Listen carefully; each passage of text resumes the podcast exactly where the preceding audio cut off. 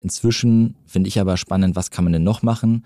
Also alles, was nicht nur SEO-relevant ist, sondern vielleicht auch im Newsletter, in Social Media, kann man das, glaube ich, eher machen, weil es da egal ist, ob das jetzt SEO-optimiert ist. Das muss halt nur inhaltlich und von der Tonalität passen. Das lässt sich dann viel schneller integrieren in den Workflow. Also da testen wir noch und ich glaube, das wird auch einfach die Zukunft sein, dass einfach Leute mit KI einfach schneller sind und dementsprechend sich durchsetzen werden. Also ich glaube nicht, dass die uns ersetzt, sondern sie würde nur die Leute ersetzen, die nicht KI nutzen, weil es einfach ein Effizienzthema am Ende ist.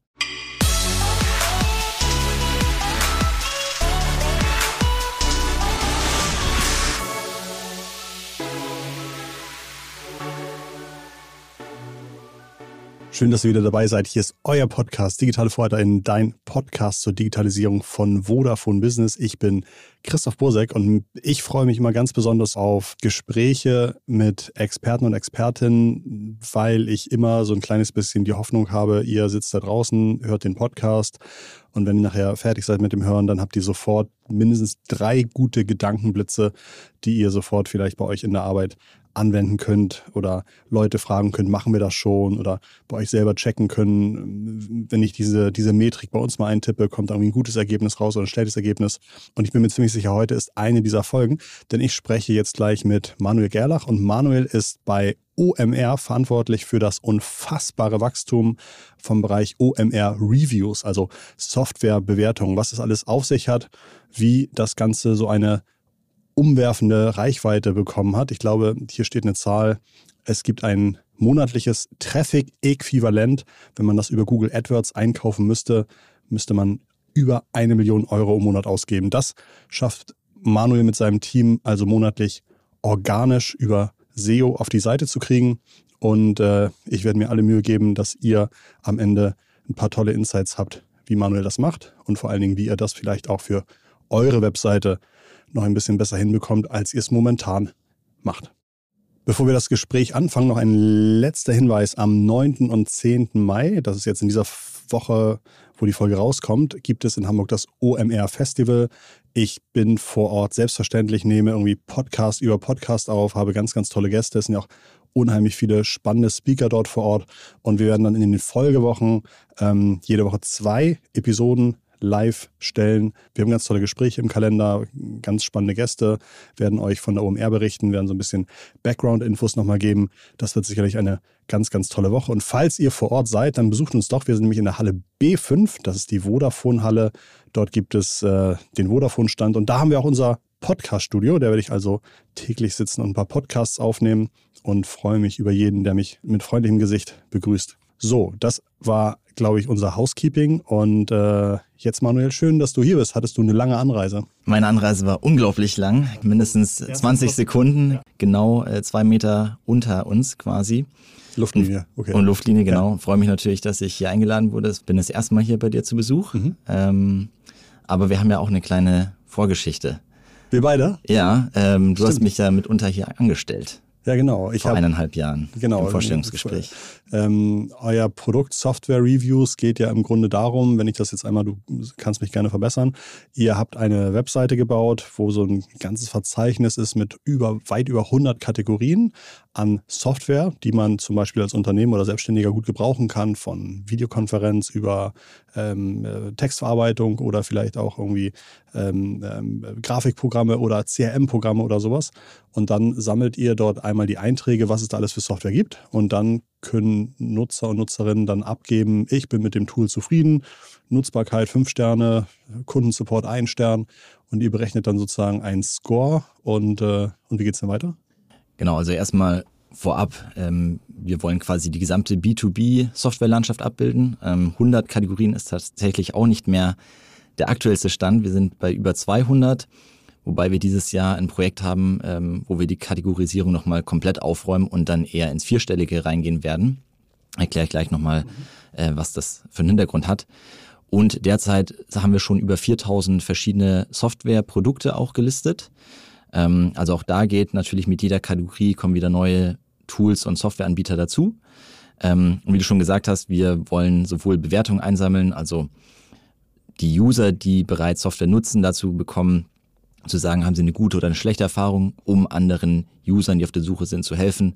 Gleichzeitig natürlich auch für die Vendor-Seite, also Vendor bei uns heißt die Softwareanbieter, ähm, dass die im besten Fall Branding, Leads und ja, ihr Produkt eigentlich auch in die Sichtbarkeit bekommen. Und das schaffen sie vor allem eben durch gute Bewertungen. Also die, die gute Ratings haben, werden auch häufiger angezeigt bei uns auf der Plattform. Wir sprechen gleich nochmal genauer, mit welchen Strategien ihr äh, Marketing macht, wie ihr es geschafft habt, dass dieses Produkt so krass sichtbar ist am Markt, äh, in kürzer Zeit zum größten deutschen Softwareverzeichnis oder Reviews-Verzeichnis geworden ist. Ähm, wie ist so ein bisschen dein Background? Du kommst, glaube ich, äh, aus Süddeutschland, hast in München Medieninformatik, Medien, Medien und ja, doch, Medienwirtschaftsinformatik, ja, habe ich studiert. Ja. Und äh, bist dann über ein privates Projekt so ein bisschen zum Online-Marketing gekommen, glaube ich, weil du gerne feiern gehst, ne? Genau, also kurz äh, mein Lebenslauf. Ähm, ich war schon immer so im Internet unterwegs, habe viele Websites gebaut, schon irgendwie mit 13, 14 Jahren angefangen. Damals aber noch überhaupt keine Ahnung, was überhaupt SEO ist. Und tatsächlich das erste Mal davon gehört habe ich 2013, als ich mich für eine Werkstudentenstelle bei Serviceplan beworben habe. Und im Vorstellungsgespräch haben die gesagt, du Manuel, ähm, du bist ja schon total der Pro, deine Websites ranken ja irgendwie auf Google überall. Und ich so, hä, woher wisst ihr das? Und womit? Und dann haben sie ihren Laptop umgedreht und haben jetzt erstmal Sistrix gezeigt. Mm. Ein Tool, was ich natürlich als Student damals nicht hatte. Und dann haben sie mir gezeigt, dass ich, ähm, ich hatte einen Fitnessblog zu dem Zeitpunkt, der irgendwie super gerankt hat für auch Produktberichte tatsächlich. Ähm, da habe ich aber eher so ein Tagebuch für mich geschrieben. Und wie du dann auch schon gerade richtig gesagt hast, ein äh, Nightlife-Portal. Das war aber tatsächlich dann von meinem damaligen Vorgesetzten eine Idee. Der meinte, hast du noch irgendeine Domain, die du nicht brauchst, wo du einfach das, was du hier bei uns lernst, einfach nochmal privat umsetzen kannst? Und ich so, ja klar, ich hatte zu dem Zeitpunkt, keine Ahnung, 100 Domains oder so. Habe ich schon immer so ein bisschen rumgewuselt. Hast du auch Domainhandel betrieben? Ja, ich habe es probiert, äh, aber ich glaube, ich habe im Laufe meines Lebens mehr Geld dafür ausgegeben, als ähm, wirklich daran verdient. Aber es ist jetzt auch nicht, dass ich mich total verschuldet hätte. Also es ist äh, absolut verkraftbar. Ja, und auf jeden Fall war ich dann bei Serviceplan als SEO-Werkstudent, habe dort tatsächlich eine sehr, sehr gute Schule durchgemacht und habe dann innerhalb von, ich glaube, weniger als einem halben Jahr Münchens größtes Nightlife-Portal aufgebaut. Witzig. Das äh, tatsächlich auch für die meisten Clubnamen vor der Clubs-Webseite selbst gerankt hat. Beziehungsweise viele Clubs hatten gar keine Website, sondern nur einen Facebook-Eintrag, was damals halt noch irgendwie das wichtigste mhm. soziale Netzwerk war. Und dementsprechend habe ich dann meistens auf eins gerankt. Mhm. Das Lustigste daran ist eigentlich, dass ich dann auch oftmals ähm, Sonntagmorgen Anrufe bekommen habe mit den... Lösch mein Foto. Nee, wo es, wo es darum ging, ich habe meine Jacke bei euch vergessen, wann kann ah. ich die abholen? Und äh, tatsächlich kommen die bis heute noch rein teilweise. Also ich glaube, ich habe in den letzten, ich habe das Portal ja jetzt seit über zehn Jahren, mindestens hunderte Anrufe dieser Art bekommen. Also und jedes Mal muss ich sagen, nee, ich bin nicht der Clubbetreiber, ihr könnt bei mir auch nicht reservieren und Fundsachen gibt's bei mir auch nicht. Äh, ich glaube, ich habe vor zehn Jahren auch mal mit jemandem gesprochen, der so ein Portal macht. Also die veröffentlichen Partyfotos mhm. und die kriegen natürlich ohne Ende Anrufe, oh, ihr müsst das Foto löschen. Ich war gestern eigentlich gar nicht feiern. Ähm, und dann haben sie gesagt, ja, dauert halt eine Woche. Ähm, oder auch zwei, weil wir haben so viel zu tun, aber du kannst halt den Premium-Service buchen, dass wir es heute, heute löschen für 50 Euro. Und das, damit haben die, glaube ich, nicht unrelevant Geld verdient. Ja, heutzutage wahrscheinlich aus Datenschutzgründen gar nicht mehr machbar. Ähm, tatsächlich habe ich partymunich.de während meiner Abiturzeit 2008 gegründet und habe damals von unseren eigenen Klassenpartys die Fotos auch hochgeladen. Also es hat tatsächlich gestartet mit einem äh, ja, Fotoportal. Ähm, und alle Marktführer, nenne ich es mal, damals in München oder in Deutschland, es gibt es ja inzwischen auch nicht mehr, weil diese Partyfotos sind erstens nicht mehr cool.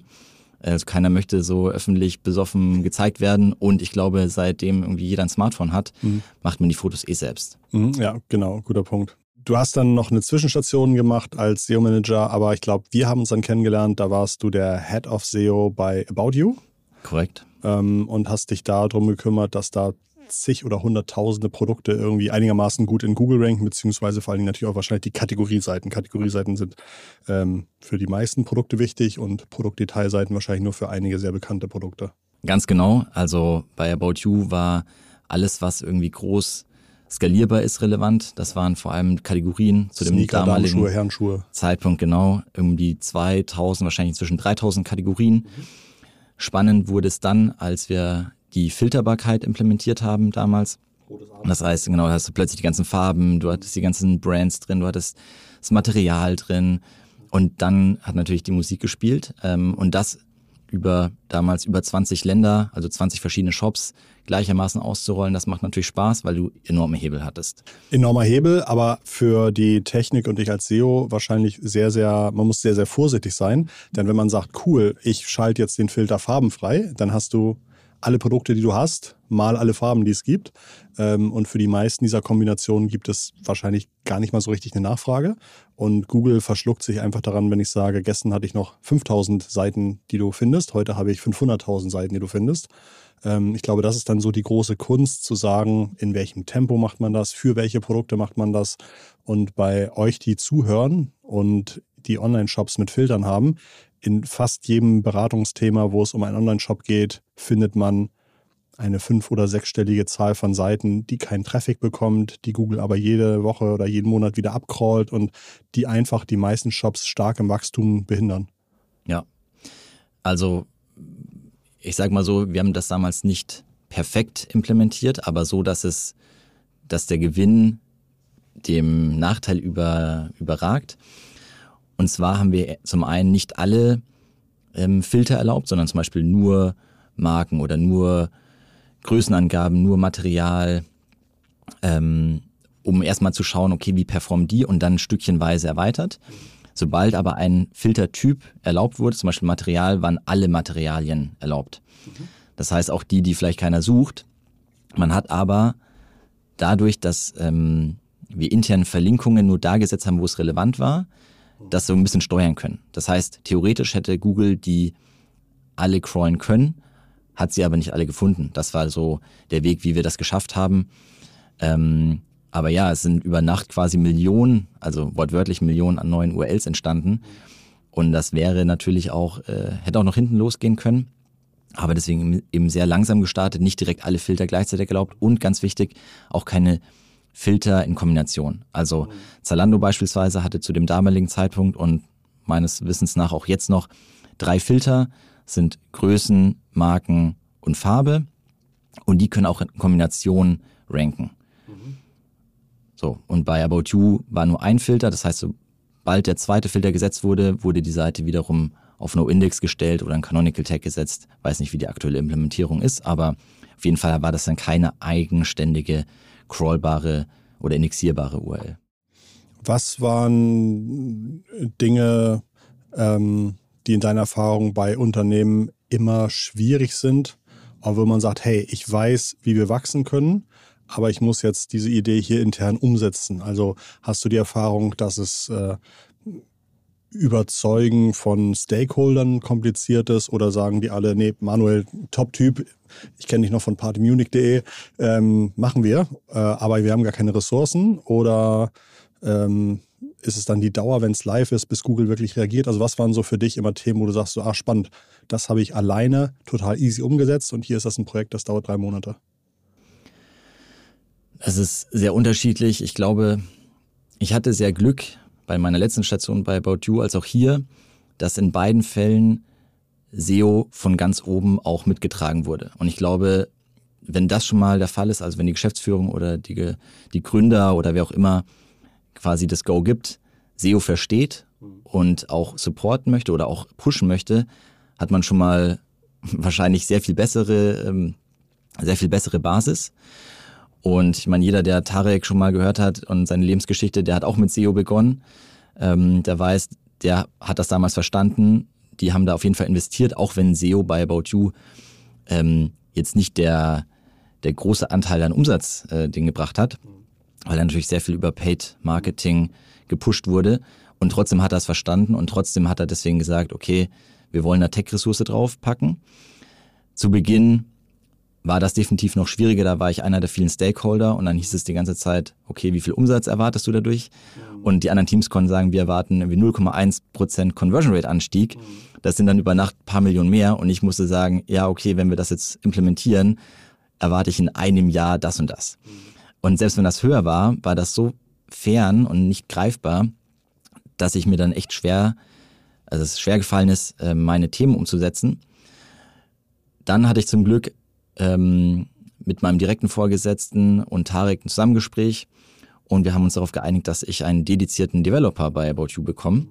Und das war der Zeitpunkt, als das komplett durch die Decke ging. Also das sieht man auch im, im Sistrix-Graphen, in dem Moment, wo ich nicht mehr einer von vielen Stakeholdern war, sondern mit einem Developer alle meine Projekte umsetzen konnte, hat sich das aus technischer Sicht auf jeden Fall ähm, ja, nochmal gut gesteigert. Aber nicht jede Firma kann sich das natürlich leisten. Das ist natürlich auch eine Kostenfrage. Einerseits, andererseits. Ne? Ich meine, die meisten Firmen können sich eigentlich nicht leisten, für jeden Klick immer wieder Geld auszugeben. Stimmt, außer man hat natürlich ambitionierte Wachstumsziele und irgendwie eine Wachstumserwartung von, ich glaube damals jedes Jahr 60 Prozent. Da kann man sich nicht nur auf SEO ausruhen, sondern muss mal sehr viel Paid machen. Wenn ich jetzt von außen reinschaue, dann sagt SimilarWeb, dass About You ungefähr ein Drittel des Traffics aus, aus SEO bekommt. Ähm, ja, mag tatsächlich sein. Hintergrund ist natürlich aber auch, dass da wahrscheinlich auch der Direct, äh, der, oh, äh, äh, der Brand, Brand, Brand Traffic mh, mit reinzählt. Absolut. Und natürlich ist About You eine super starke Brand.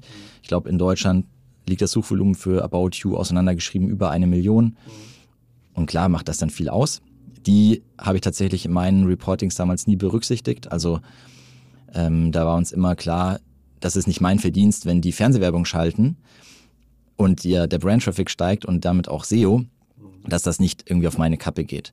Und dementsprechend haben wir schon immer ähm, Brand und Non-Brand ge äh, getrennt und auch in allen Reportings nach oben habe ich immer nur Non-Brand-Traffic reported. Das ist einerseits natürlich sehr edel von dir, aber andererseits gibt es wahnsinnig viele Brands, die nicht für ihre eigene Brands ranken. Du hast ja eben selbst erzählt, dass du vor den Münchner äh, Party-Locations in Google gerankt hast.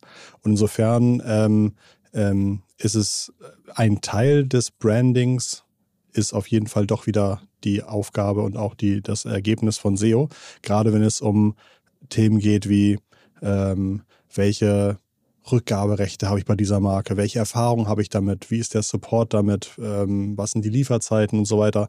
Da muss man als SEO auf jeden Fall auch identifizieren, dass es diese Nachfragen gibt und sollte die nicht anderen Webseiten überlassen, die dann sagen würden, About You hat äh, fünf Tage Lieferzeit und Zalando nur einen Tag, also komm mal lieber hier zu Zalando. Also es gibt trotzdem noch unheimlich viele Brand-Wegelagerer, die auf dem Weg zwischen Google und deiner Webseite dir Traffic wegschnappen können. Also, aber natürlich sehr, ähm, sehr ritterlich, dass du das gesagt hast. Für Branding bin ich nicht verantwortlich oder das kommt eh. Ich habe ein Riesenbeispiel jetzt, wo du es gerade angesprochen hast. Mhm. Und zwar, klar, es wird erwartet, dass man für About You und alle Brandbegriffe eigentlich auf eins rankt. Und ein ganz wichtiges Keyword, ähm, und zwar About You Black Friday, war zu Beginn meiner Zeit 2017 als auch noch 2018 hat nicht About You gerankt, sondern diverse Affiliate-Seiten. Mhm. Und wir reden hier von sechsstelligen äh, Suchvolumina an einem einen einzelnen Tag wo About You irgendwie auf Platz 8 gerankt hat mit der Startseite. Hintergrund war, es gab keine Landingpage für Black Friday. Mhm. Das heißt, Fernsehwerbung überall, Radiowerbung, alles, alle Kanäle eigentlich aufgeschaltet und überall für den Black Friday geworben. Die Leute, die danach gegoogelt haben, sind aber nicht zu uns gekommen, sondern tatsächlich eher zu blackfridaysale.de. Und das hat natürlich zum einen SEO-Traffic gekostet, aber auch Affiliate-Kosten in die Höhe getrieben. Und das ist natürlich schade, wenn man da sehr viel Werbung in Brandmarketing, Fernsehwerbung ausgibt und dann am Ende diese Leute nicht mal direkt auf die eigene Seite bekommt. Und Absolut. Das war natürlich schon ein Thema, wo ich dann gesagt habe, Leute, das kann ja nicht sein. Und dann haben wir zum nächsten Jahr, ich glaube 2019 war das erste Jahr, dass About You auch eine Landingpage hatte. Das war eine reine SEO-Seite, also fand auch niemand geil außer mir. Ähm, und die hat von dort einfach nur noch den Traffic eingesammelt und eigentlich in den Shop weitergeleitet.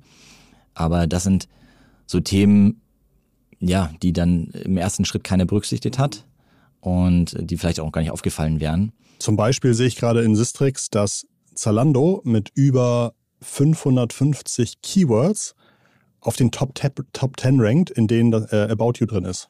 Also auch zu About You rankt Zalando auf Platz 8. Und eigentlich möchte ich ja als About You gucken, dass die da nicht ranken und lieber gucken, was kann ich noch machen, um den Platz 8 da rauszukegeln. Also äh, summa summarum, auch Branding kann ein Job, kann ein Job von SEO sein. Okay, ähm, du hast einen eigenen Developer bekommen, der oder die hat dann mit dir zusammen Sachen umsetzen können. Und auch das kann ich hart unterstreichen, wenn es für zumindest wenigstens einen Zeitraum die Möglichkeit gibt, solche Geschichten selbst umzusetzen in einer kurzen Wartezeit oder ähm, unkompliziert umzusetzen. Das ist meistens auch einer der Erfolgsfaktoren, wenn man sieht, dass Domains auf einmal ein schönes Wachstum bekommen. Du hattest vorhin noch gesagt, äh, das hatte ich mir gemerkt, ähm, Leute, die an den Tisch kommen und sagen, wenn ich heute 500.000 Euro ausgebe, kann ich damit 4 Millionen Umsatz generieren, ähm, ja oder nein? Und du dann sagst, ja, oh ja, wir müssen erstmal äh, umsetzen, dann müssen wir erstmal warten, dann müssen wir mal gucken, dann müssen wir vielleicht ein bisschen nachsteuern, aber in einem Jahr vielleicht auch. Und das sind so diese zwei unterschiedlichen Prinzipien. Instant Gratification und Delayed Gratification. Und in den, also SEO ist halt, oder organische Kanäle sind halt Delayed Gratification. Ähm, und die allermeisten Unternehmen belohnen, steuern incentivieren, Instant Gratification. Was hast du dieses Quartal geschafft? Was ist dieses Quartal für Ziel erreicht? Welches Wachstum hast du dieses Quartal gemacht? Und das ist sozusagen der Fluch, warum man eigentlich sich selber heranzüchtet, immer wieder Geld auszugeben für die Akquise von Kunden, anstatt Stück für Stück zu sagen, ich baue mir einen wachsenden Teppich auf, der ähm, ab in zwölf oder in 14 Monaten halt richtig Spaß macht und ab da dauerhaft. Und das ist, glaube ich, das, was auch in deinem jetzigen Job im Vordergrund steht. Denn da ähm, ähm, Genau, denn da irgendwie habt ihr identifiziert, es gibt einfach viele Unternehmen, die rausfinden wollen, was, was brauche ich jetzt, was kostet wie viel, was ist das Beste. Und dann ist, glaube ich, so eine echte Seite mit echt hilfreichen Informationen ähm, viel besser, als wenn da jetzt irgendwie stünde, kauf mein Produkt. Und da ist so eine unabhängige Vergleichsplattform irgendwie ganz interessant. Als du dann hier angefangen hast, genau, da haben wir uns kennengelernt, ähm, haben ein paar Gespräche geführt. Und ähm, ähm, das äh, war erschreckend beeindruckend, glaube ich, wie gut du in den Gesprächen performt hast und scheint ja jetzt irgendwie auch sehr, sich sehr gelohnt zu haben. Dann bist du hier hergekommen. Ich glaube, das Team war damals noch sehr klein. Ja. Ähm, wie hast du angefangen zu organisieren und deine Strategie aufzubauen? Genau, also im November 2021 waren die Vorstellungsgespräche ja dann durch. Da stand dann fest, okay, ich werde ab April 2022 hier starten. Habe da tatsächlich nicht erst dann angefangen, sondern ähm, immer mal wieder irgendwie Calls mit, mit Andy gehabt, der damals mit Denise zusammen die einzigen zwei SEO-ManagerInnen ähm, bei Omer Reviews waren. Und einfach, dass die schon mal ein bisschen mit mir im Austausch sind, ich alle Projekte mitbekommen, die mich aber auch zu allen möglichen Sachen fragen können. Genau, und als ich dann im April hier komplett gestartet bin, waren es, wie gesagt, diese zwei SEO-ManagerInnen. Und inzwischen sind wir sechs Leute im SEO-Team. Ich habe aber auf dem Weg noch während meiner Probezeit tatsächlich auch noch ein zweites Team übernommen, das Content-Team, was zum einen natürlich contentmäßig auch SEO-Content schreibt und ähm, dementsprechend sehr eng äh, zusammenhängt, aber damit auch mehr Verantwortung in die Breite bekommen habe, weil dort zum Beispiel auch Social Media Marketing als auch Newsletter Marketing mit reinzählt. Und ähm, inzwischen führe ich 13 Leute oder darf die entwickeln, sag ich mal so, und äh, macht auf jeden Fall Spaß. Und ich wollte noch einen Punkt ergänzen zu dem, was du vorhin gesagt hast, mit, wie hast du es genannt, den SEO-Teppich äh, mhm, genau, sich aufzubauen. Ja. Genau. Das ist halt super geil hier bei OMR Reviews. Denn zum einen sagt auch wieder die Geschäftsführung, wir wollen da unbedingt investieren.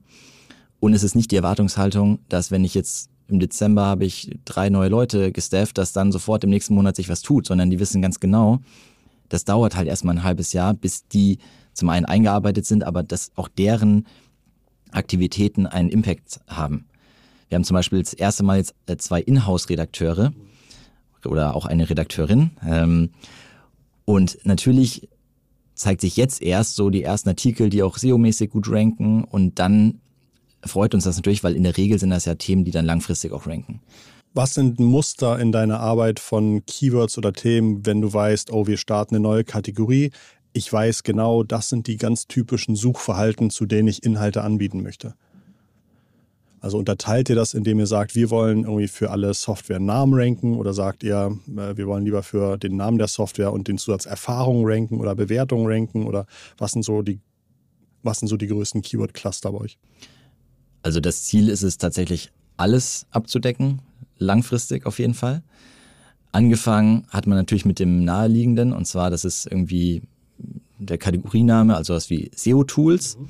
Und aber auch den Produkten Sistrix, SEObility, Ride, Screaming Frog, wie auch immer. Hast du so ein paar Kategoriebegriffe im Kopf, die ein überraschend hohes Suchvolumen in Deutschland haben? Also ich bin mir sicher, SEO-Tools ist eins davon. Ja, also definiere überraschend hoch. Ähm, überraschend für unsere Zuhörer. Tatsächlich so auf den so ad hoc nicht. Ähm, Im B2B-Bereich, ich bin also ich bin natürlich auch von der B2C-Richtung von Mode ähm, sehr ist diese Empfindung sehr subjektiv, weil dort gab es sowas wie Kleider mit sechsstelligem Suchvolumen und wir haben, glaube ich, kein einziges Keyword mit sechsstelligem Suchvolumen. Aber natürlich der CPC ein ganz anderer. Ähm, was natürlich auch spannend ist, natürlich machen wir weniger. Der CPC heißt, so viel müsste man ausgeben, wenn man zu diesem Keyword in, in, in den bezahlten Ergebnissen erscheint, ein Cost per Click. Mhm. Genau, das ist natürlich ein Riesenunterschied. Während bei About You natürlich sehr viel Traffic generiert wurde, kostet dort ein CPC vielleicht 50 Cent. Bei OMA Reviews zu Software-Themen, da hat, ich glaube, SEO-Tools vielleicht eine vierstelliges Suchvolumen, aber da kostet der Klick dann ein paar Euro. In manchen Spezialsoftwaregebieten reden wir sogar von 20 bis 30 Euro für einen einzelnen Klick. Das sind natürlich enorme Summen. Und das ist auch der Grund, weshalb wir sagen, wir erkaufen uns das nicht, weil wir können uns das auch gar nicht leisten. Also es ist ja ein Investment in die Zukunft und wir wollen jetzt nicht mit jedem Klick 20 Euro raushauen, sondern idealerweise diese 20 Euro uns auch einsparen und dann natürlich weiter veredeln und dann unseren Softwareanbietern, die bei uns auf der Plattform sind, denen das weitergeben und idealerweise denen den Wert dann ja, verkaufen. Für die Softwareanbieter ist es interessant, weil ihr auf einmal zu ganz vielen Begriffen einen Platz in den Suchergebnissen habt und die Softwareanbieter äh, dann die Möglichkeit haben zu sagen, hey, hier kannst du Kontakt mit uns aufnehmen, das ist jetzt, jetzt haben wir folgende, das sind unsere Preise oder sowas. Das heißt, sie haben dann die Möglichkeit, offizielle Informationen dort hinzuzufügen. Ne? Also die Softwareanbieter, die bei uns ähm, als ja, äh, Kunde oder als Partner mit drauf sind, die bekommen ein paar Funktionalitäten mehr, um ihr Profil attraktiver zu machen. Aber natürlich ist unser Ziel, trotzdem die beste Information zur Verfügung zu stellen.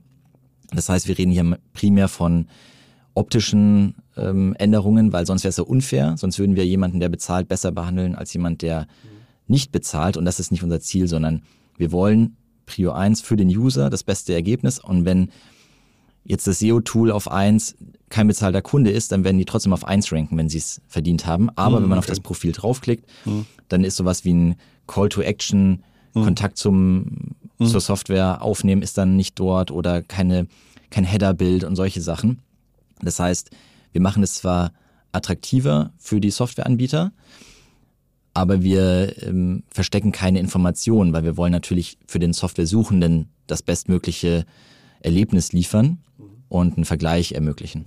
Wenn ihr Bewertungen einsammelt, wie viele Felder werden da ausgefüllt? Also ist da nur, ist das dann irgendwie einfach, ich gebe Sterne ab und fertig oder gibt es da viele, viele weitere Möglichkeiten, äh, Dimensionen, die ich da über das Produkt abstimmen kann? Genau, das ist ein einer unserer Painpoints, würde ich mal sagen. Wir wollen ja eine hochwertige, eine hochwertige Review einsammeln und dazu genügt es eben nicht, wie bei Google Maps, irgendwie eine Bewertung von eins bis fünf Sternen abzugeben und dann irgendwie über die Masse zu erkennen, okay, dieses Restaurant ist tatsächlich gut, sondern wir haben jetzt nicht tausende Bewertungen auf einem Profil, sondern vielleicht manchmal auch nur zehn. Und da ist es natürlich umso wichtiger, dass diese zehn dann aber auch sehr qualifiziert sind und eine hohe Qualität aufweisen. Das heißt, wir haben auch in der Softwareabgabe ähm, im Prozess eine händische Prüfung. Jede einzelne Review wurde davor von einem oder einer Mitarbeiterin aus dem, unserem eigenen Team gelesen. Also sehr zeitaufwendig, aber sorgt natürlich dafür, dass wir auch wirklich Qualität ähm, veröffentlichen und dass man auch mit zehn Bewertungen auf dem Profil sich informieren kann, ob das jetzt für mein Use Case, den ich irgendwie mit der Software lösen möchte, ob das gut oder schlecht ist. Mhm, okay, verstehe. Und achso, um auf die Frage zurückzukommen, also es sind sehr viele Felder, also wir haben zumindest mal eben eine Sternbewertung, dann aber auch sowas wie, was finde ich gut an der Software, was finde ich schlecht, was, welches Problem löse ich und dann noch so ein paar versteckte Angaben, wo es natürlich darum geht, ähm, ist man von einem anderen Tool gewechselt, was natürlich für uns super wichtige Informationen sind. Gibt es da einen Trend, dass Leute von Anbieter A auf B wechseln, vielleicht hat er irgendwas geändert oder der andere kam neu auf den Markt. Ähm, also das sind Felder, die man teilweise optional auch mit angeben kann, aber der ganze Prozess dauert schon mindestens 10 Minuten, wenn man es sehr sorgfältig macht, dann wahrscheinlich eher 20 Minuten. Also das äh, macht es natürlich auch nochmal schwieriger im Vergleich zu einem Google Maps überhaupt Bewertungen einzusammeln, weil nicht jeder bereit ist, diesen Effort auch zu leisten. Mein Eindruck ist, dass ihr euch über den gesamten Funnel versucht, äh, Inhalte aufzubauen. Also natürlich seid ihr irgendwie zu finden, wenn ich irgendwie Bewertung und dann Produktname eintippe, aber ihr habt dann auch einen Content Hub, glaube ich, gebaut, wo ihr Artikel veröffentlicht, Ratgeber veröffentlicht, Guides veröffentlicht, die Unternehmen auch wirklich einfach so helfen, wie wähle ich was richtig aus, worauf muss ich achten, wenn ich ein Warenwirtschaftssystem einsetze, äh, was sind die Top 10 SEO-Tools oder sowas, ähm, was vielleicht nicht sofort zu dem Bewertungsthema Sinn macht, aber womit ihr den äh, Benutzerinnen und Benutzern und auch Google zeigt, hey, egal in welchem Punkt der Journey die Leute sind, bei uns sind sie immer richtig. Und auch wenn, ähm, wenn Google, wenn du uns irgendwie Besucher schickst, dann äh, und die noch andere Interessen haben, finden die auch alles bei uns. Und das ist, glaube ich, so mit einer dieser Geheimnisse, warum ihr so toll wächst und warum ihr auch in den letzten Updates eher nur gewonnen habt und nicht irgendwie Angst haben müsst, jetzt irgendwie 30, 40 Prozent wieder zu verlieren. Ähm, wie sucht ihr euch die Themen aus, die ihr, in die ihr Mühe steckt? Denn ähm, kostet ja alles Geld und oft sind ja vielleicht auch Geschäftsführerinnen und Geschäftsführer nicht so einfach zu überzeugen, warum ich diese Woche zehn Artikel schreibe, die eigentlich überhaupt nichts mit Bewertungen zu tun haben. Korrekt. Ähm, ursprünglich wurde priorisiert nach Suchvolumen. Sehr SEO-lastig tatsächlich. Also man ist vorgegangen, weil natürlich am Anfang muss man irgendwo starten und deswegen hieß es, okay, was hat Suchvolumen, was jetzt nicht direkt eine Kategorie, also SEO-Tools ist das Keyword, sondern sowas wie Keyword-Recherche, ja, wo noch nicht klar ist, will man das jetzt händisch machen oder will man ein Tool einsetzen, also ein bisschen Upper Funnel. Und ist erstmal in der Priorisierung nach Suchvolumen gegangen und wie du schon gesagt hast, je mehr Content wir haben, und das haben wir in den letzten zwei Jahren hier, also auch schon vor meiner Zeit, sehr intensiv aufgebaut. Wir haben, wir werden dieses Jahr über 1000 Content Hub Artikel online bekommen, also in Summe. Und das hat natürlich massiv Wert und Traffic. Und jetzt, wo wir für manche Kategorien auch schon, ich sag mal, alle Themen, also vollständig werden wir wahrscheinlich nie sein, aber wir haben schon sehr viel zum Beispiel im Bereich SEO. Mhm. Also, du, kurz, vergiss bitte ja. nicht, was du erzählen willst, aber du hattest mir im Vorgespräch erzählt, dass ihr oder dass du ein ähm, Online-Seminar gemacht hast zum Thema SEO-Tools mhm. ähm, und dass sich da 4000 Leute angemeldet haben. Ja, korrekt. Also das, das zeigt, glaube ich, auch nochmal, diese wahnsinnige Nachfrage da draußen und den Need da draußen. Und äh, ich glaube, ich kann, mir, mir fallen wenig Beispiele ein von Seminaren, die mal eben 4000 Anmeldungen und mehrere tausend Teilnehmende hatten. Das stimmt, das passt ganz gut. Also es zeigt natürlich, da ist eine Nachfrage mhm. für das SEO-Thema, sowohl Content, den man durchs Lesen konsumiert, aber auch eben in Video- oder in Audioform. Oder diese, diese, diese Unsicherheit da draußen und diese, diese Riesenfülle von Informationen, die jetzt einprasselt und wenn dann ein einigermaßen vernünftiges äh, Plattform wie OMR dann irgendwie sagt, wir haben hier was veröffentlicht, äh, dass glaube ich Leute auch richtig Bock auf so eine Autorität haben, die sagt, hey, wir haben uns echt Mühe gegeben, das ist halt nicht irgendwie nicht, das tropft nicht von Sales, sondern äh, der erste Wunsch bei uns ist immer, das muss ein richtig sinnvolles Dokument sein oder ein richtig sinnvolles Seminar sein. Absolut. Ähm, wir profitieren aber natürlich von dem gesamten OMR-Kosmos. Also man kann das auch nicht nur isoliert OMR-Reviews sehen, sondern auch im Januar dieses Online-Seminar, das war in Kombination mit OMR Education. Ja, also mit äh, unseren Kolleginnen, die dann natürlich auch ja, den Leuten irgendwie das SEO-Thema in Form von, von Schulungen näher bringen wollen. Aber es ergänzt sich natürlich super. Und jetzt komme ich vielleicht nochmal auf den mhm. ursprünglichen Content Hub-Gedanken äh, zurück genau das probieren wir eigentlich auch bei uns bei Reviews im Content Hub. Jeden Punkt der Customer Journey für Leute, die rund um SEO ähm, ja, sich informieren wollen, abzudecken.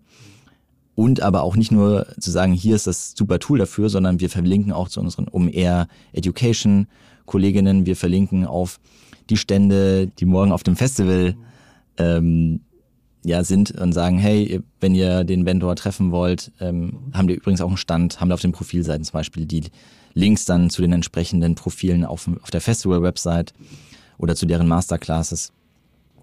Und jetzt, wo im SEO-Bereich zum Beispiel viele Themen mit Suchvolumen abgegrast sind, fragen wir uns natürlich, was sind denn die Bausteine, die auf dem Weg noch fehlen zum Abschluss, die jetzt nicht unbedingt Suchvolumen haben.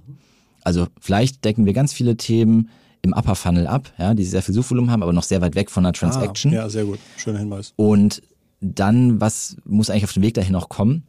Und das heißt, da gehen wir jetzt auch ein bisschen weg von, was hat Suchvolumen hin zu, was hat oder was braucht man noch, was hat Qualität und was hilft oder was ist der Baustein zwischen dem Keyword Keyword-Recherche und Keyword-Recherche-Tool. Was muss vielleicht noch dazwischen kommen? Und das sind jetzt die Themen, wo wir uns in der Tiefe Gedanken machen. Und das machen wir aber Kategorie für Kategorie. Also das kann man nicht über 200 Kategorien gleichermaßen machen mit unserer Man- oder Woman Power, sondern wir haben immer pro Quartal Fokuskategorien, wo wir sagen, in denen räumen wir jetzt richtig auf. Mhm, cool. mhm. Und das ist zum Beispiel jetzt Anfang des Jahres SEO gewesen, mhm. ähm, als auch CRM, wo wir halt sehr viel Fokus drauf legen. Und das ist jetzt unsere Vorgehensweise, dass wir wirklich dann sagen, wir wollen in diesen Kategorien alles ownen. Wir wollen, dass jemand, der da hinkommt, einfach zum Ziel kommt und damit Qualität glänzen. Ich habe noch zwei große Themen, die ich mit dir besprechen möchte. Das eine ist natürlich AI ähm, und das zweite ist so ein kleines bisschen, das möchte ich jetzt vorziehen, trotz 1200 Prozent Wachstum und äh, ewig guten Nachrichten und du wirst von Erfolgspodcast zu Erfolgspodcast durchgereicht und wenn du was auf LinkedIn postest, kriegst du 400 Likes und so weiter. Ähm, gibt es sicherlich auch Sachen, wo du sagst, oh, das ist aber echt schwierig oder oh, das macht mir Kopfzerbrechen oder äh, davon wache ich manchmal nachts auf. Was sind nochmal richtig schmutzige Probleme, die trotzdem auftauchen, die man auch nicht verschweigen darf und wie gehst du die an? Das hört sich jetzt vielleicht nach einer Lüge an, aber wir haben keine Probleme, sondern vielleicht ungenutztes Potenzial. Also was mich natürlich persönlich manchmal ärgert, dass wir nicht noch mehr bei OMR Gesamt miteinander zusammenarbeiten, was aber auch daran liegt, dass wir einfach unterschiedliche Businessmodelle haben, teilweise schon ausgegründet sind. Und da könnte man, glaube ich, noch viel mehr zusammen Dinge aufbauen. Fällt dir ein Beispiel ein, was, was man da machen könnte? Ähm, also die Vernetzung zwischen OMR Education und OMR Reviews ist, ist total naheliegend, weil die haben eigentlich genau die gleiche Kundschaft. Die wollen vielleicht sich erstmal ja, eine Schulung reinziehen über SEO und danach brauchen sie ja irgendwann auch ein Tool. Da müsste man gemeinsame E-Mail-Strecken aufbauen. Da gibt es aber auch schon Projekte bei OMR Gesamt. Das zieht sich aber natürlich. Das ist ein riesen, ein riesen Fass und äh, ich hoffe, es hat einen Boden. Ähm, und das dauert, aber da freue ich mich auf jeden Fall, wenn wir da diese Vernetzung noch weiter vorantreiben könnten. Oder auch jetzt mit dem Festival zum ersten Mal eben diese Verlinkung von den äh, Softwareprofilen hin zu den Ausstellerseiten, hin zu den Masterclasses. Also das war letztes Jahr auch noch nicht der Fall. Das heißt, wir sind da schon Stück für Stück dabei. Und da sind natürlich auch enorme Potenziale. Also wir profitieren alle voneinander und sind natürlich teilweise in unserem Alltagsgeschäft einfach in unserer Bubble und sagen, okay, ich kümmere mich nur um Tools und vergesse ein bisschen, dass es ja auch noch ähm, educational Inhalte gibt oder das Festival. Mhm. Aber das sind so gesehen keine Probleme, sondern mich ärgert es manchmal nur, dass wir nicht alles direkt umsetzen und ich habe so Bock irgendwie noch mehr zu machen und ja, also da bleibt einfach ein bisschen was auf der Straße liegen, aber es gibt eigentlich keinen Punkt, wo man sagt, oh Gott, das ist total schlecht oder das macht mir richtig Kopfschmerzen, sondern es ist eher so, ich weiß, da geht noch mehr. Gibt es eine Domain in Deutschland, die dir in letzter Zeit aufgefallen ist, wo du sagst, ach, die machen tolles SEO, die wachsen gerade ganz toll, vielleicht sogar ein B2B oder ein Unternehmen? Hm, ich weiß nicht, ob das jetzt vor kurzem, also jetzt keine Domain, die vor kurzem gut geworden ist, aber ich habe gemerkt, dass es tatsächlich auch teilweise einzelne Softwareanbieter schaffen, mit diesen ganzen generischen Keywords zu ranken. Als ich zum Beispiel jetzt kürzlich mich um die Kategorie CRM gekümmert habe, ist mir aufgefallen, dass Salesforce, obwohl sie ja ein Anbieter von einer CRM-Software sind, für sehr viele generische Themen rund um CRM auch mit ranken. Und da, zumindest aus dem Fashion-Bereich, war meine Erfahrung, dass das eigentlich fast nicht möglich ist. Weil jemand, der Kleid sucht, der landet in der Regel bei Zalando, bei Bautu, bei Otto, Auswahl, bei. Amazon, also bei den ja, Marktplätzen und nicht direkt bei Adidas oder bei Nike oder ne, wie halt die ganzen Fashion-Marken heißen. Und da habe ich gemerkt, das ist im Softwarebereich tatsächlich anders. Es gibt durchaus Player, also einzelne Softwareanbieter, die auf dem generischen SEO-Markt mitmischen. Und das war für mich vor kurzem so die, ja, eine große Überraschung. Mhm. Okay. Mm, Jetzt schließt sich so ein bisschen die Folgefrage an, wie hältst du dein Know-how fit? Gibt es irgendwelche äh, Inhalte, die du regelmäßig konsumierst oder sagst du, hey, im Grunde, also bei mir ist es ganz oft so, dass ich denke so, naja, okay, dies und das und jenes ändert sich, aber so ganz viele Prinzipien, die Google seit einer Dekade klar macht, die ändern sich halt eben nicht und es ist viel schlauer, gerade für Unternehmen, die nicht jedes halbe Jahr ihre Strategie ändern wollen und können, ähm, gibt es noch gerade in diesen Grundlagen viel zu viel zu machen, als dass man irgendwie sagt, hey, wenn wir jetzt irgendwie Short-Videos veröffentlichen auf unseren Seiten, das ist jetzt diese drei Monate gerade in, ähm, äh, wie versuchst du irgendwie kurze Informationen von langfristigen Strategien zu unterscheiden? Genau, ich habe hier zwei äh, Vorgehensweisen. Das eine ist, ich will ja auch, dass mein Team das ganze Wissen hat und ich will das jetzt nicht exklusiv für mich behalten, sondern jeder soll idealerweise ein SEO-Experte oder eine SEO-Expertin werden. Das heißt, wir haben zumindest einmal wöchentlich ein sogenannte SEO-News, wo wir die ganzen klassischen SEO-Blogs abgrasen oder Twitter-Profile. Einfach mal gucken, was ist in der letzten Woche passiert. Das ist natürlich meistens sehr kleinteilig, also selten, dass in einer Woche ein riesen Update kommt. Ähm, aber dass wir zumindest so mit dem Alltagsgeschäft immer up-to-date sind. Und da wechseln, wechseln wir uns ab. Das heißt, es ist keine Einbahnstraße, dass ich das zusammensuche und dann Summary gebe, sondern jeder einzelne Mitarbeiter in, in meinem Team ist einmal dran. Ähm, das ist ganz cool. Und was mir aber, glaube ich, am meisten hilft, vor allem wenn es jetzt so um die, ich sag mal, coolen Themen geht, ist es tatsächlich der Austausch direkt auf LinkedIn mit anderen CEOs aus der Branche. Meistens kriegt man in der Kommentarspalte mehr Informationen als auf offiziellen Blogs. Ja, lustig, ne? Also auf offiziellen Blogs, da wird irgendwie zwölfmal drüber gelesen, dass man irgendwie nichts zu Intimes preisgibt, aber in so einer Kommentarspalte fühlt sich das eher wie eine One-on-One-Information an. Und man möchte ja auch noch ein paar Likes sammeln und dann äh, packt man gerne mal ein paar mehr Infos raus. Ja, okay. Absolut. Und Ja. meine Erfahrung ist auch, dass tatsächlich kann man andere SEO-ManagerInnen auch einfach mal in einer Nachricht anfragen und sagen, hey, was machst du denn eigentlich, warum das so gut performt? Also ich dachte früher immer, jeder behält das für sich, aber tatsächlich tauscht man sich da doch aus, selbst wenn es der Konkurrent ist. Ja, spannend. Also ist in den letzten Jahren immer wieder gewesen. Also hatte da auch Kontakt mit Leuten von Zalando oder von Bräuninger. Also Ja. da wird dann trotzdem geredet. Ja. ja, total gut und total richtig. Ähm, ähm, AI, Mhm. Riesenthema äh, und auch hier im Podcast schon ein paar Mal besprochen und immer so ein bisschen, ja, man sollte und jetzt früh beschäftigen und ausprobieren und es wird alles ändern und so weiter. Kannst du uns aufzählen, bei welchen Arbeitsschritten euch jetzt aktuell schon AI-Tools helfen, eure Arbeit besser zu machen? Ja, wir haben natürlich, so wie fast jeder, kurz vor Weihnachten diesen ChatGPT-Hype mitbekommen und haben das dann selber ausprobiert, waren total begeistert, haben dann tatsächlich mit mindestens zwei MitarbeiterInnen da tagtäglich irgendwie so eine Taskforce gebildet und die haben da sehr intensiv dran gearbeitet. Dann schnell, wie auch sehr viele andere, gemerkt, okay, so eins zu eins kann man es nicht übernehmen, aber viele Themen kann man eben schneller dadurch ja, umsetzen. Ähm, und schlussendlich sind wir bei vielen Themen rund um Textgenerierung jetzt zum Beispiel in einem hybriden Modell. Das heißt, die Vorarbeit leistet eine KI, das kann sowohl ChatGPT sein, wir arbeiten aber auch mit Neuroflash, einem deutschen Anbieter und lassen uns darüber schon mal 80 Prozent von einem Text zum Beispiel vorgeben und machen den natürlich dann nochmal in unserer Tonalität, überarbeiten den, verbessern den, machen vielleicht nochmal händische SEO-Analysen, dass das auch irgendwie ranken kann. Damit haben wir angefangen. Inzwischen finde ich aber spannend, was kann man denn noch machen? Also alles, was nicht nur SEO-relevant ist, sondern vielleicht auch im Newsletter, in Social Media, kann man das, glaube ich, eher machen, weil es da egal ist, ob das jetzt SEO-optimiert ist. Das muss halt nur inhaltlich und von der Tonalität passen. Das lässt sich dann viel schneller integrieren in den Workflow. Also da testen wir noch und ich glaube, das wird auch einfach die Zukunft sein, dass einfach Leute mit KI einfach schneller sind und dementsprechend sich durchsetzen werden. Also ich glaube nicht, dass die uns ersetzt, sondern sie würde nur die Leute ersetzen, die nicht KI nutzen, weil es einfach ein Effizienzthema am Ende ist. Mhm. Okay, aber das, das, es wird mit, weiterhin mit Gehirn genutzt, es geht kein Content irgendwie automatisch live. Äh, man kann KI nicht sagen, jetzt räum mal diese 500 Artikel hier auf und mach die mal ordentlich. So, das, das sind alles Themen, die gehen so noch nicht in der Praxis, ne?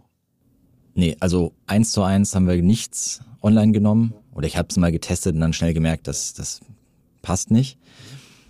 Aber definitiv, wenn wir davor für einen Artikel, der sehr gut recherchiert war, einen Arbeitstag gebraucht haben, schaffen wir das gleiche heutzutage oder heutzutage hört sich so an, anders wäre es Jahre her, aber jetzt gerade so wie in drei Stunden. Also ich würde sagen schon eine Verdopplung des, des Outputs. Ja, okay. Spannend. Das war für mich nochmal wichtig zu hören am Ende. Ähm, ich glaube, ich bin äh, sehr ins Detail gegangen mit dir, weil es mich natürlich auch persönlich fasziniert. Ich bin begeistert von eurem Erfolg. Ich glaube, ähm, jeder, jede da draußen kann gern mal auf die OMR Reviews gucken oder in den Tools drauf schauen und sehen, so, ach spannend, dazu machen sie überall äh, Inhalte. Ich glaube, ihr habt wahnsinnig erfolgreiche Inhalte zu kostenloses Grafikprogramm, ja, oder äh, Texteditor oder sowas. Also wirklich äh, Textgenerator meine ich oder so. Also total verrückt und total gut. Und äh, ja, ich glaube, das macht ihr extrem gut. Herzlichen Dank, dass du hier warst und ein bisschen was erzählt hast. Ja, ich danke dir. Hat mega Spaß gemacht. Ähm, mir auch. Ich glaube, den, ähm, den Zuhörerinnen und Zuhörern zu Hause auch. Und ich hoffe, genau das, was ich am Anfang versprochen habe, ist eingetreten. Ihr habt ein paar konkrete Ideen, was ihr vielleicht an eurer Webseite nochmal ändern könnt oder zumindest nochmal in den Raum stellen könnt, wie man vorankommt. Und wie ihr gehört habt, nichts geht ohne Ressourcen. Und wenn man in einem Jahr den dreifachen SEO-Traffic haben will, muss man leider heute anfangen, da auch ein bisschen an Ressourcen reinzuschmeißen. Und in dem Sinne freue ich mich auf euch, wenn ihr nächste Woche wieder einschaltet. Äh, freue ich mich, falls Manuel irgendwann mal wiederkommt und uns ein Update gibt. Und bis dann würde ich sagen, wir verabschieden uns mit ganz lieben digitalen Grüßen von Manuel und von Christoph. Tschüss.